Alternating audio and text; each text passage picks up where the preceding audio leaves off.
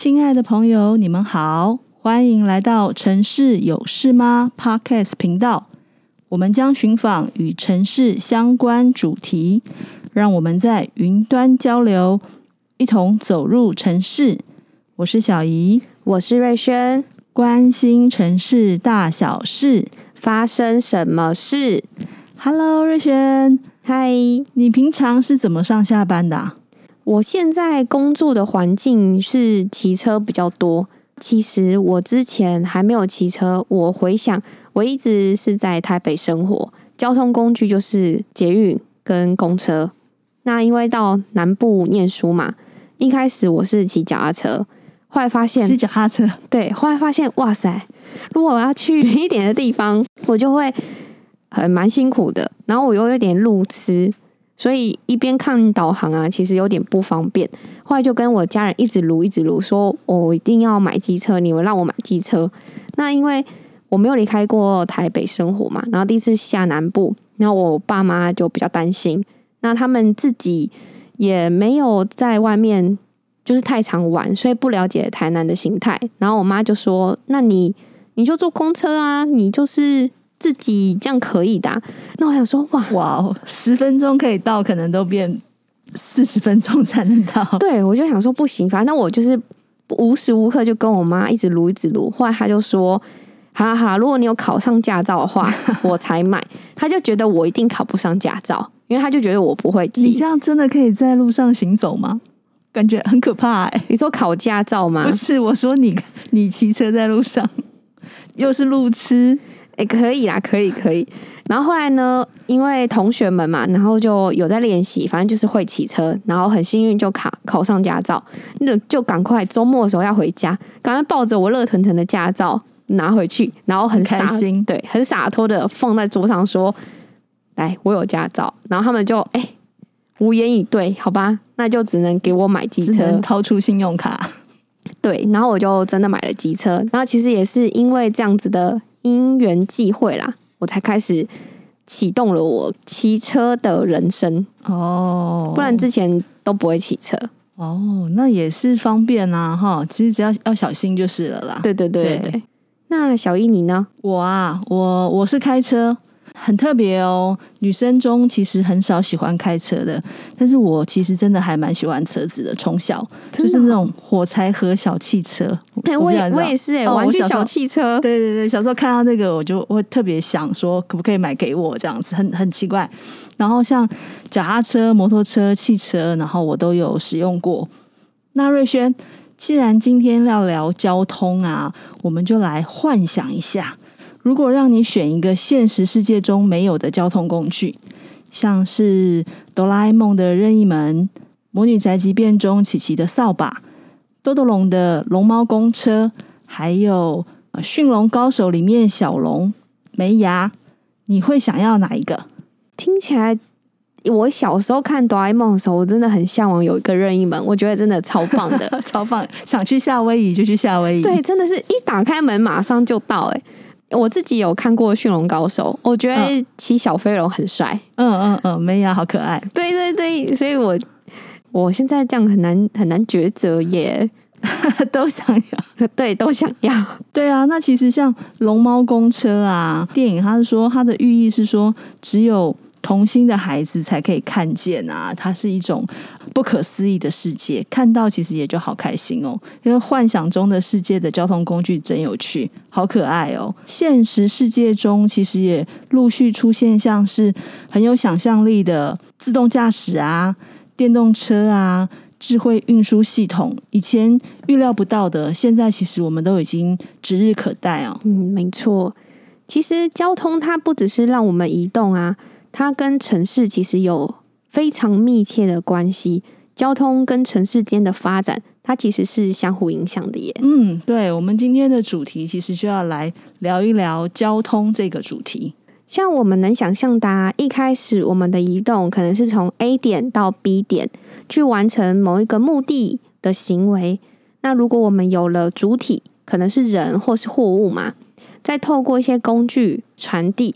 其实就可以称为是叫运输。运输它其实会产生很多的经济行为，像是购物啊、上班啊、上课，或是与朋友拜访的一些 social 的活动嘛。嗯，还有旅行哦，对对对，还有旅行。嗯，对，所以其实交通它是会产生一些经济的行为，所以有了运输的主体、运输的工具，还有运输的路线，这样子互动的现象。我们就会称它为交通现象。是回顾世界上的移动发展史啊，第一次的移动革命，像马车，很快就被汽车所取代了。现今智慧科技的发展下，大家对交通有更多的想象。说到底，刚才瑞轩提的，交通就是支持生活移动所需，支援。产业连接，其实像过去，因为城市的发展与交通的发展，它的目的性是非常单纯化的，所以过去的交通运输类别跟规划设计，它就可以满足当时候的生活所需。对啊，小时候听长辈在说他们那时候的生活状况，有的是坐那个三轮车，公路局的车子啊，还会有车长小姐负责检票、验票、补票。然后还听过公车啊，要下车按铃，不是用按的，是有一条长长的绳子挂在窗户的上缘。那据说呢，身高未满一百六十公分的女生啊，就会拉不到那个绳子，它变成了传说中的月老姻缘线。哇，我拉不到呢，糟糕了。那在过去的话，可能你未来的老公就是帮你拉那条绳子的人。Oh, oh, oh. 所以反观我们现在的生活环境啊，交通形态真的是变化好多哦。对啊，其实这也让我回忆到我国中、高中的时候，不知道姻缘线吗？哎，不是，不是，不知道大家有没有买过？可能现在的比较年轻的人不太知道这个东西，就它很像那个电话卡，它是公车卡。那你买它就是有一定的面额，然后你去上车五百块、一千块这样。对对对，你上车打卡的时候，它就会帮你扣额度，然后你就知道你剩多少钱。然后这张用完的，你就要再去买下一张。可是现在就演变成有悠游卡，那悠游卡它不只是能搭公车或是捷运，甚至还可以搭火车，就方便蛮多蛮多的。嗯，还可以买东西哈。对对对对，现今的环境啊，它不断的进步跟变迁。那也因为产业的发展跟我们居住形态，其实跟过往是有很大很大的差异。也因为我们的技术啊，还有商业行为，促使了新兴的经济体发展，也造就了移动革命。就好比说，城市它是一个主体，它会依循它不同的人口密度啊、都市特性啊，演变出不同的交通发展模式。去符合在地的特性。嗯，对，因为不同城市就有不同的运输工具嘛。哈、嗯，现在道路交通工具的数量都比以前多很多。每逢年假啊，或是过年返乡，最怕就是塞车塞到爆。然后那时候新闻如果说某某廉价塞车提醒，请注意高承载管制与匝道封闭替代道路，听到就觉得好害怕。我相信听众朋友，你们也会心中冒出很多很多塞车的原因。我这边可以分享几个导致塞车的原因哦。除了小姨刚刚提到的啊，人流量如果超过道路的服务水准，其实就会塞车。那每一个道路它的路宽跟它的路段都被赋予一个服务水准的设定，像是主要道路啊，它的服务水准就相对的会比较高嘛。嗯，那像是一些。小巷弄啊，小径啊，它的服务水准就不会像我们的主要道路这么高。因此啊，我们塞车其实有时候会是因为环境的改变导致塞车的。嗯，那比较学理的来说，就是土地使用行为的改变，像是呃一个地区它突然开了一个大型的百货公司或是大卖场，那原本道路它是给一些通勤的人做使用，那也因为这样子的商业发展。就会吸引人，会想要过去，就会增加它的流量，更不用说这样子会导致塞车嘛。嗯，那如果遇到活动旺季，特卖，对对对，特卖会或者是过疯掉了，全部都涌过去了。对，有可能塞车的原因是车辆它在排队进入商场的地下室，他们也会去挤压原本的道路的宽度，嗯、所以也会导致塞车。嗯，对啊，前一阵子不是高雄有一个新百货公司，然后还出动交通管制。然后这些新闻，对对对，就其实就是因为这样子，对，可能会有一些人觉得说，哎，我去一些地方，它离百货公司或是大卖场也是有一段路啊，我只是去可能吃个饭，或是看个电影，那我也是遇到塞车啊，为什么？这个原因呢、有可能是因为跟你一样在开车的人，他也想要去那边。大家开车嘛，就一定会找停车位。那如果没有找到大家满意的停车位，或是找不到停车位，大家就会在周边一直绕，一直绕。其实他们车流量就会被一直叠加，一直叠加，然后导致有塞车的可能。塞车就像瑞轩刚才提到的、啊，就会受到。不同土地使用的变化而有所影响啊。我们生活在城市中，都可以感受到城市跟交通两者间的相互影响。像是城市发展啊，它其实可以诱发交通建设，而交通建设呢，它其实也是可以带动地方发展哦。那俗话说得好嘛，水可以载舟，亦可覆舟。嗯，其实交通建设也有同样的问题，对，也有同样的问题。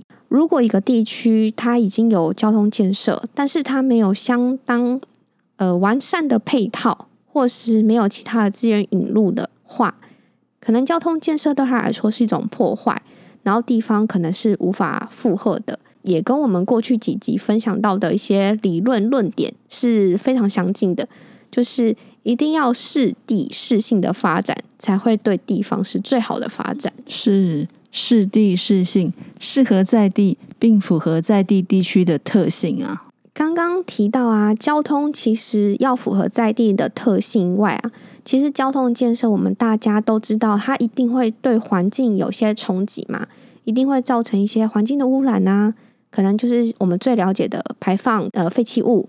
或是其实噪音，大家有时候都会按喇叭嘛，等等的，嗯，对，很吵，嗯、对，或者是引擎声，或者是有些人会觉得改车的声音，对对对对，那最受不了，对对对对对，也是会对环境有些影响嘛，生活品质、居住也会受影响。是，那不知道大家有没有听过，除上面刚刚说的问题外，其实交通的范畴常常会说到一个磁吸效应的概念。磁吸效应，磁吸效应呢，它在运用在交通范畴，是在说一个地区它建设了交通建设，它会增加移动的便利性，可以快速的移入或是快速的移出。但是啊，当地方它自己本身的条件没有这么有优势的时候，它可能就会被这个交通建设，进而导致人口快速的移出哦。就被定义为一个过境的地区。嗯，反之，如果你自身条件很好，你又有交通建设，你势必就会吸引到很多人想要移入嘛。嗯，这种拉扯的现象啊，在我们的交通范畴就会说明它叫做磁吸效应。嗯，就像你比较强，然后我比较弱，你会吸引别人过来。对对，我这边的资源就会被你吸走，这样子。嗯弱的就变更弱了。对对对对，嗯，像我老家在基隆啊，刚才瑞轩提到的那个磁吸效应啊，最近基隆市长林佑昌先生他就说，基隆建设的愿景是大台北首都圈东侧海洋国家门户构想，将来的捷运是一线接三线，打通双北交通任督二脉，让通勤与观光更加便利，带动基隆沿线发展。将大台北首都圈产业廊带延伸到基隆市港，这个是不是就像是把那个磁吸效应稍微的把它给转回来的感觉？如果你在地的体质，就是在地的条件没有去优化的话，可能无法去吸引人留步或吸引人来到这边，也有可能就是有利也有弊。嗯，所以在相关的配套规划，其实也是很重要的。嗯，其实台湾的交通议题面向非常多元啊。那我们曾经有听过花东的地区人们，他们呼吁到说，他们想要一条安全回家的道路，或是啊，选举的时候，大家也会关注一些交通建设的问题。当时啊，就提到高铁南移这个政策，那其他目的是想要去实践南北的平衡，所以他们就提出了一个叫做交通平权。交通平权。在美国二十一世纪联邦交通公平法中，以及美国的运输部，它的交通政策其实有提到“交通平权”这四个字。原来他是想要去达成健康、有工作保障的生活。其实，在他们的运输政策啊，主要的目的，他诉求的是每一个人，不论是种族、性别或是地域，就是地缘，都可以享有公平的运具选择权利。简单来说，就是这些运具要符合不同的人。他可以去摄取食物，或是买东西来煮来吃，就是最基本的生活所需。对，嗯、生活条件就生存这样子。嗯，再来呢，就是提及到呃，要方便工作，更好的经济水平。嗯，所以交通平权是指在交通运输这个工具可以满足不管是哪一个地区、性别、种族。族群都可以健康生活，然后也可以满足自身生活或是工作的一些条件。这样子的诶，目的性跟他们的理念听起来似乎好像不是每一个地方的交通建设都是一样的，才叫做交通平权，反而是要更关注、更重视每一个人他是不是可以自由跟平等的去选择它的运具。依据交通平权这样子的啊、呃、解释。我们台湾对于交通的部分大概是怎么样操作的呢？交通它是一个比较复杂的科学计算在其中，无法很简单的去规划好。它可能也是一种变动性的，像是刚刚有提到啊，如果土地有改变，其实它的交通形态或者是冲击也会受到影响嘛。人口一入一出啊，这些都有。嗯，像我们身在台湾啊，那我就用台湾的环境条件来做一个小发问。刚刚其实有提到啊，高铁南移过去的资料显示，曾经有一段的交通建设是要从高铁左营站往南到小港机场，再往东到屏东潮州，全长大概是三十六公里哦。那中间一定会要增设一些场站嘛，嗯，预算大概一千五百亿。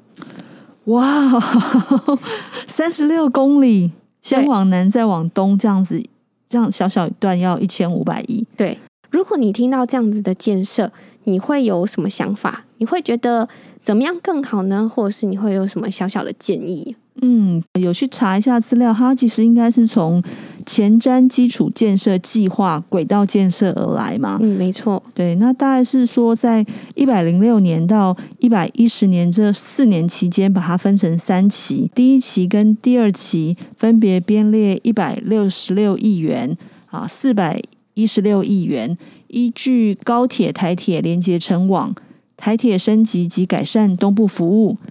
铁路立体化或通勤提速，都市推捷运，以及中南部有观光铁路等五大主轴去推动这三十八项轨道建设嘛。刚刚听到小鱼说到好多好多的交通建设项目，其实我们听可以了解，诶，这几个交通建设项目它有不同尺度的大小，像是大尺度，我们可以了解到像高铁啊、台铁。它的网络连接是一个跨县市，就是跨大分区的交通路网。再来缩小尺度谈到的，就像都市的捷运系统啊，这就比较是县市内区域内部的交通系统。交通建设或是公共建设，它其实都是纳税人缴的钱嘛。嗯、回到应该是像刚才提的适地适性的部分，其实才是最妥适的一个安排啊。那我们比较聚焦在小尺度的部分来聊聊吧。嗯，好啊。其实，在二十世纪的时候啊，有提出一个叫做永续大众运输。那它可以分三个层面哦，一个是自然环境、经济财务，还有社会公平。那我就简单的来介绍这三个层面。自然环境层面其实很简单，可以理解，就是交通跟环境间的权衡。那我们就要去了解说，交通它带来的污染，我们要怎么去控制？那是不是有新能源可以代替，或是我们可以使用比较环保的交通建材？嗯，那这个是自然环境的部分。再来的话，经济财务，其实那时候想要诉求的是经济效率最大化，社会成本最小化。简单来说呢，他想要诉求的就是这个世代付得起的财务成本，众人一起负担，避免再留子孙。嗯，就好像你有一些捷运，你可能当地的人口运输量其实根本就达不到你的啊、呃、建设成本，它是很难损益两平的嘛。对，没错。再来呢，最后就是社会公平，它要诉求的就是满足我们基本的需求，提升我们的生活品质，促进都市的合理发展。这就是我们所提及的社会公平。刚才提到，就是像永续大众运输，包含了自然环境、社会公平以及经济与财务这么多的面向哦。交通不单只是可以通行、方便通行而已。台湾普遍地区大多都有基础的交通建设，但是我们可以知道啊，不是每个地区它都有捷运，或是五分钟或十分钟就有一班的公车。其实很多地区它还是需要仰赖骑车或是开车为主的。嗯，这样子的交通系统到底要怎么去行塑呢？不知道大家有没有听过需求反应式的运输服务？需求反应式运输服务，其实它讲求的就是有一个营运的业者，他会依照每个使用在地人使用的需求进行规划。它是用比较弹性的，可能是排班制或是预约制，然后才共成。大家需要有这个运具的时候，它提供给你，就不会有那个空车一直在那边 绕。嗯，这我有点想到早期的时候，有一种叫。做 QK，你有听过吗？诶，不知道诶。教课，它就是你，比如说你想要从基隆到台北，然后它就是会有，就是有点像现在的 Uber，但是他那时候没有被没有被规定好，就是我我要从台北回基隆，我就在某一个地方等，然后想回基隆的人，大家都会去那边等啊，一个人我记得好像五十块，坐满了才开。这会不会是你们基隆那边特有？有可能，因为这也是。符合你刚刚讲的那个需求反应式运输服务哈，对对，其实理念是相相同的，没有错。但回回归到现在，就比较像是 Uber 或者是共享机车类似这样子的观念，呃，或者是小型巴士，嗯，那它是委托私人企业去经营，嗯、那他就会去了解，哎，这边的人什么时候会需要运输，哦、然后进而他再发车，嗯，他就不会让他自己的车是。在那边亏损啊，对对对对对，对，嗯，所以这种类型的服务比较多，是运用在人口密度比较低或是偏向的地区。嗯嗯，所以也就是说，当理解需求量的时候，去满足这个需求，然后让资源可以产生更有效的利用。嗯，对，从古至今皆然呢。真的哎，其实大家从古时候大家都蛮蛮聪明的，因为交通刚刚有说到，它其实会受到都市形态。的影响去改变它的运输的模式，那我们就在这个框架下来聊聊说城市跟交通形态互动关系。好了，大家都知道人口老化嘛，那其实因为这个现象啊，现在有一个很蛮特别的新兴产业哦，叫做候鸟式的养老跟度假式的养老。现在因为医疗技术变好了嘛，很多年长者。他的身体其实很硬朗的，但也因为到了他退休的年纪，所以他要退休，他就会想说：“哎，他想要到处游玩呐、啊。”嗯，那有些国家它是在冬天是偏冷的，嗯，所以那些长者就会想要到比较温暖的国家去过冬，有点像候鸟这样子。那有因为这样子的形态，比如说我这个地区，我想要。有这样子的产业形态，我有很好的环境可以让有财力退休的年长者们来度假。嗯、那他们其实也不是说有什么身体上的挑战。那我们就可以想，这样子的产业兴起，要怎么样子的交通才能去符合他们的需求？可能是步调比较慢的、比较安全式的交通，它可能会跟过往的交通形式会有些不同。对于交通运输的需求先产生，然后呢，再提升与强化在地的一个自身条件呐，吼，就好像说，除了刚才瑞轩讲的是候鸟式的养老这样子的一个状况啊，我想到是说，像有时候，比如说从从我们家到国菜市场，对老人家来讲，也许他坐捷运转车可能要一个小时，他坐公车三十分钟，嗯、会会有这个现象、哦。对，那那其实你与其你把经费拿来去。盖捷运，也许去改善公车的，比如说把它路线增加，或是改成低底盘公车，对老人家来讲是不是更方便？对，交通运输不外乎就还是要满足在地的需求。嗯，就是你刚才提到的适地适性嘛。那现在啊，常常提到说我们要打造永续的都市环境，又加上现在的科技不断的进步啊。智慧化啊，所以其实产生了复合交通模式的服务。它主要是想要整合运用多元的公有运具。高都市发展地区，它仰赖的是高强度的交通运输；中低度发展的城市要保持它的交通步调，它有自己都市发展的定位，它才能带领交通革命。如果你的交通是缺乏目的性或是策略性的，无法有效整合空间，那对地方并不会带来更好的效益。那也因为如此啊，政策、技术、消费者的喜好，以及可能未来刚刚提到的新兴的商业模式互相搭配，各司其职，让地方更具它的独特性，更有竞争性。这样子的交通建设对地方才会是更好的。那未来的交通其实有很多的可能啊，像现在话题很热的自动驾驶车、电动汽机车、共享车、车联网、智慧电动巴士等等，它其实对未来而言，它也会是一场移动改革的开始。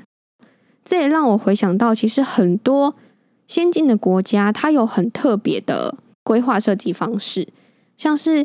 他们在人口密度比较低的地方，轻轨跟人行道是不会有明显的区分。嗯、我可以举例，是我过去曾经到东欧的华沙、斯洛伐克或是布达佩斯等等的地方，嗯，他们那边的轻轨，他们的轻轨就是砍在车道里面。跟马路在就是都在一起嘛？对对对，乍看之下会觉得它是一个平面，嗯、就跟我们的火车，嗯，有一个很制式的铁轨不太一样，就是大家理解的轻轨。有些地区它没有很高速的交通流量，当呃轻轨要来的时候，他们其实就也不慌，也不就是也不怕，他们自己会停在那边等轻轨自己慢慢过去。那当然啦，轻轨的速度不会很快，车速不快啦。对，嗯，当时我到那边，我整个不敢过马路、欸。哎，我我我知道 轻轨没有，对，对我知道轻轨没有要来，可是我就是我没有办法突破我心里的障碍，我就觉得没有红绿灯来了怎么办？对，他突然跑过来怎么办？或者是哎、欸，没有红绿灯，他没有说绿灯呢、欸，我不能走，我到底能不能？然后还是大家都在违规，嗯，然后后来其实不是，那只是因为。